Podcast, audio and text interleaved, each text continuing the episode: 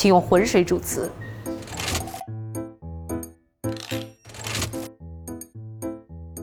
谁在讲？摸的什么鱼？我研究了一下，原来是这个浑水。在我们说搅浑水这件事之前呢，我们首先来关注一家公司。我想呢，可能很多朋友对这家公司都非常的熟悉，尤其是啊，它曾经创造过十八个月就赴美上市 IPO 的神话。但要说呢，这家公司作起来也真的是很着急。上市呢还不到一年的时间，就用最惨烈的自爆的方式把自己送上了不归路。而关于这段资本故事呢，首先让我用一分钟的时间和你讲一讲。要说呢，虽然他们打着是要。创造中国人自己的咖啡的口号，但是呢，这家公司的创始人却不是什么咖啡界的大佬，更不是咖啡界的达人，却是一家租车公司的高管。二零一七年十月，神州优车当时的 CEO 钱之亚在北京银河 SOHO 开了一家瑞幸咖啡，测试一个月之后，发现做的还不错。一个月后，他从神州辞职，专心经营瑞幸咖啡。但是虽然呢，钱之亚是辞职了，但其实还是在给神州做事。我们就说说瑞幸的投资人吧。最早期的核心投资人有三个：陆正耀，神州优车的董事长；刘二海，愉悦资本的创始人，也是呢神州优车的投资人；黎辉，大钲资本的董事长，前神州优车的副董事长。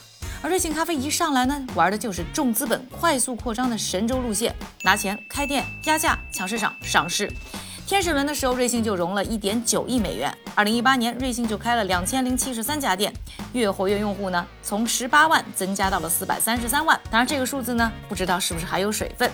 这样的模式下，我们已经看不清瑞幸是因为优秀所以有钱，还是有钱所以优秀。反正啊，疯狂的增长数据吸引了很多资金入局，就连星巴克最大股东 BlackRock 旗下的私募基金，还在瑞幸申请 IPO 前五天突击入股。于是，有钱的瑞幸成立仅一年半，就在二零一九年五月十七日登陆纳斯达克，上市发行价为十七美元，开盘后一路上涨，最高时达到二十五美元，市值高达六十亿美金。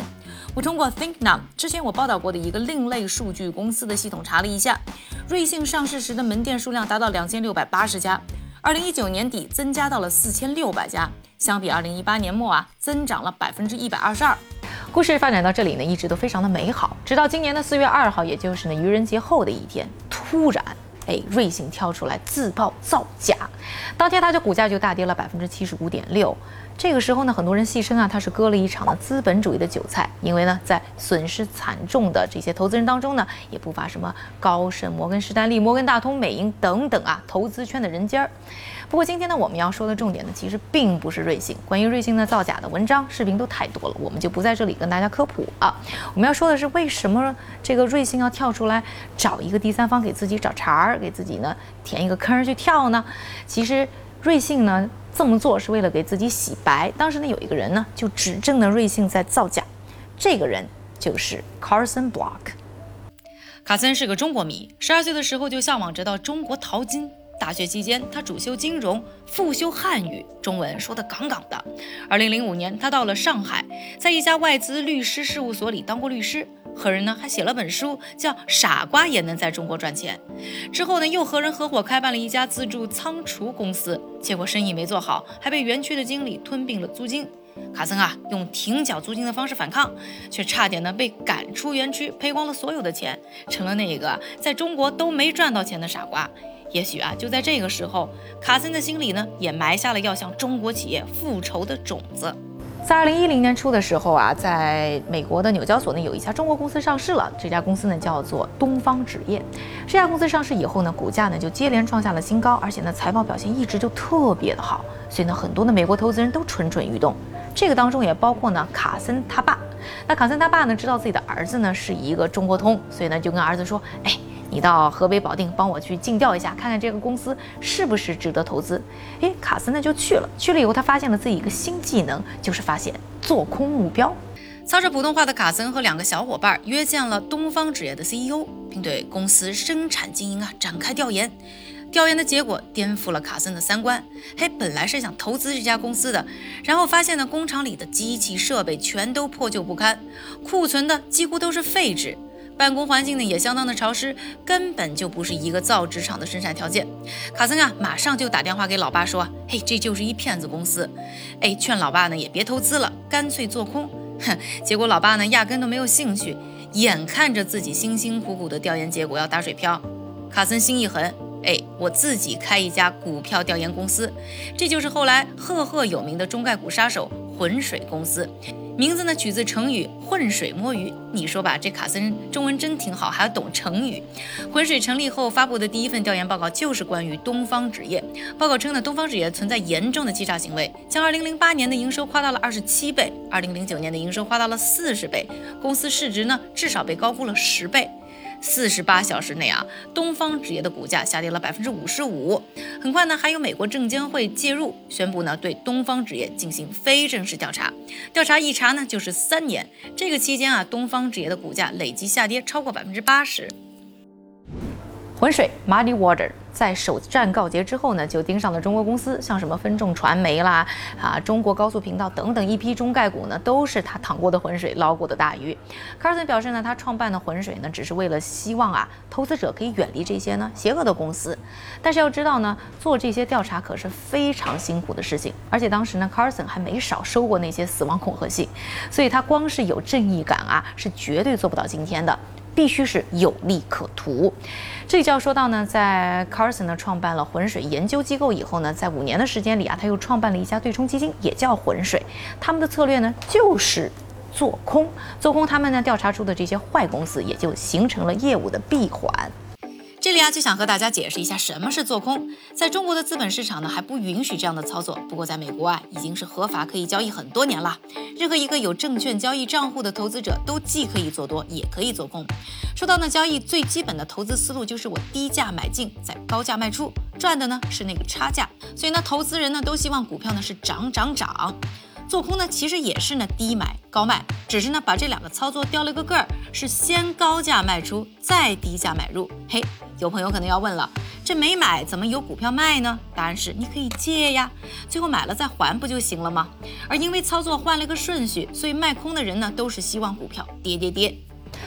哎，有些朋友可能会说了，哎，这卖空不是在搅乱市场吗？它有什么意义呢？No no no，它意义其实非常的大。其实呢，卖空呢已经慢慢变成了市场的一种自我的修复机制。那它针对的问题呢，就是这个价格和价值的不对等。要说到这个价格和价值的不对等呢，主要有两大类。一类呢是长期存在的，因为我们得理解啊，就是在股票市场当中呢，我们看到的这价格其实并不反映的是这个公司现在的价值，它其实反映的呢是这些投资人心目当中这家公司未来价值的一个预期。所以呢是有一些主观的，所以我们会看到像比如说特斯拉，它的产量其实就是通用汽车的零头，但是呢它的市值是通用汽车的四倍多，所以市场当中呢有很多不理性的现象，再加上呢未来确实就有一些不确定性，所以这个价格和价值总是有一定的差距。我们呢想要做的只是把这个差距变得更小。另外一类呢这个价格和价值的不对等呢，就是一个人为的了，就是就是公司呢对于自己的财务呢进行一些呢人为的操作，用一些。呢不实的数据呢，去误导投资者，造成这个价格并不能完全反映这家公司的价值。这里就要说到呢，卖空是怎么进行自我修复的呢？因为呢，卖空当中呢有一个利益，这个利益呢就会呢吸引像 Carson 这样的人去去寻找呢这些所谓的坏公司，然后再进行卖空，这样呢来保护呢投资者，让这个市场呢变得更加的透明，让这个价格和价值之间的差距呢变得更小。大家可能又要问了，政府难道不管打假吗？上市的文件没人审批就能上市吗？这里呢还要和大家科普一下美国的上市法则。根据呢美国国会制定的1933年证券法，美国证监会对 IPO 的审批集中在发行人是否遵守了所适用的信息披露规则和财务会计要求，不会对公开发行证券的实体条件或者呢公正性进行评估，也不会对公司业务的性质和前景做出判断，更不会对某个项目适不适合呢投资人去投资做出决定。我们来翻译成人话，说的就是呢，美国证监会呢管上市公司程序上有没有做手脚，至于信息是不是真实，就要靠投资人自己的火眼金睛了。当然了，如果有人举报有造假行为，美国证监会呢也会介入到这些问题公司进行呢实质的调查。换句话说，就是投资人你不 care，我也不 care，你 care 了我才 care 的原则。大家可能也听出来啊，在美国虽然。证监会的审查，你不能说它形同虚设吧，但是它绝对不能帮你去打假。但是很有意思的是啊，在美国这些上市公司呢，倒是都非常老实的，哎，把家底儿如实的报告出来。倒不是说他们道德有多么高尚啊，因为在市场里最不靠谱的就是道德，永远靠谱的是利益。这就要说到呢，在美国呢，对于呢造假这个惩罚非常严格，尤其是在二零零一年安然事件以后啊，这个对于呢造假财务呢进行惩罚就越来越严格。尤其我觉得重要的是，这个惩罚其实并不是只是针对公司，而是也会针对呢公司的高管。所以这样一来呢，这些公司呢基本就不太敢出来作恶。Sorry 啊，今天涉及的公司呢比平时多，信息量呢也比较大。不过这个安然呢，咱们还是得说一下的，因为它曾经呢是世界上最大的能源企业之一，名列财富杂志美国五百强的第七名，真的是超强的江湖地位。二零零一年，因为一个投资机构老板公然的质疑安然的盈利模式，跟着把安然的假账就揪了出来。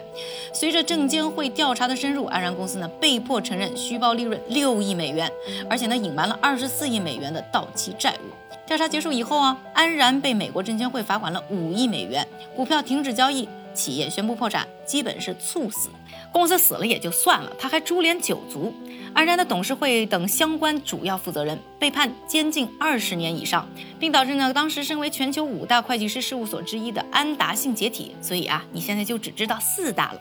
花旗集团、摩根大通、美洲银行三大投行因涉嫌财务欺诈被判有罪，安然公司的投资者呢，则通过集体诉讼获得七十一点四亿美元的赔偿金。这场丑闻呢，更重要的结果呢，则是萨班斯奥格斯里法案的诞生。这个法案主要是明确了上市公司高管层对财务报告的责任，公司高管必须对财务报告的真实性负责，提供不实财务报告和故意进行欺诈的，会被判处十到二十五年的监禁。个人和公司的罚金最高达五百万美元和两千五百万美元，杀鸡儆猴，从此美股清白了很久。最后，我还说回到呢，瑞幸的自曝，那整件事儿呢是从一月三十一号开始的。那个时候呢，浑水呢就拿出一份报告，这份报告呢，听说呢也是别人的匿名给浑水的。我估计呢，可能很早就有人盯上瑞幸，要么就是有内鬼，觉得这家公司呢有问题。那这份呢报告呢就显示，在去年的第三季度的时候啊，瑞幸平均每店的货物量呢是虚报了百分之六十九，在第四季度时候呢是虚报了百分之八十八，而第三季度呢他们的广告。支出啊是虚报了百分之一百五十，他们第三季度呢整体呢这个门店的营业利润呢是虚报了三点九七亿元，哎呀一个非常大的数字。当时这份报告出来了以后呢，瑞幸呢还不承认，他呢还找来了第三方呢要给自己洗白，结果才两个月就啪啪打脸了。总有人质疑瑞幸还能活多久，只是没人想到啊，他会以这种死法，而且呢，濒临死亡的这么快。一直以来，瑞幸呢就是靠补贴消费者来扩张和巩固呢用户粘度的。消费者们爱的呢是它的便宜，而不是口感。按照很多财经 UP 主的说法，就是拿资本主义的钱来大肆培养国人喝咖啡的习惯，而用钱买来的增长呢，都已经撑不住这个增长的故事了。于是呢，就只能靠造假。但是说谎的成本越滚越大，不是浑水，也总有人会揭穿这一切。五月十九日晚，瑞幸咖啡发布声明称，收到纳斯达克交易所的退市通知，现在就等着听证会了。而瑞幸的股价呢，已经跌到了三四块美金一股。如果真的退市，从听证会开始算，可能也要一年多的时间。而浑水则忙着盯上了爱奇艺。有人呢会说啊，浑水呢是卑鄙的机会主义者，认为他整天就在市场里捡漏。我倒觉得呢，大家不用在意呢太多他的动机到底是什么，而是关注啊。因为有了一个好的利益机制，所以可以带动起呢市场本身的一个进化能力，让呢市场啊变得更加的公平，保护投资人的利益。另外呢，有些人会觉得，哎呦，这浑水这么一操作以后，中国公司的信誉没了。其实我觉得大家真的不要这么玻璃心，我们应该期待有更多的中国公司站起来，和那浑水过招之后还能屹立不倒，这才是我们需要的民族之光，我们自信的资本。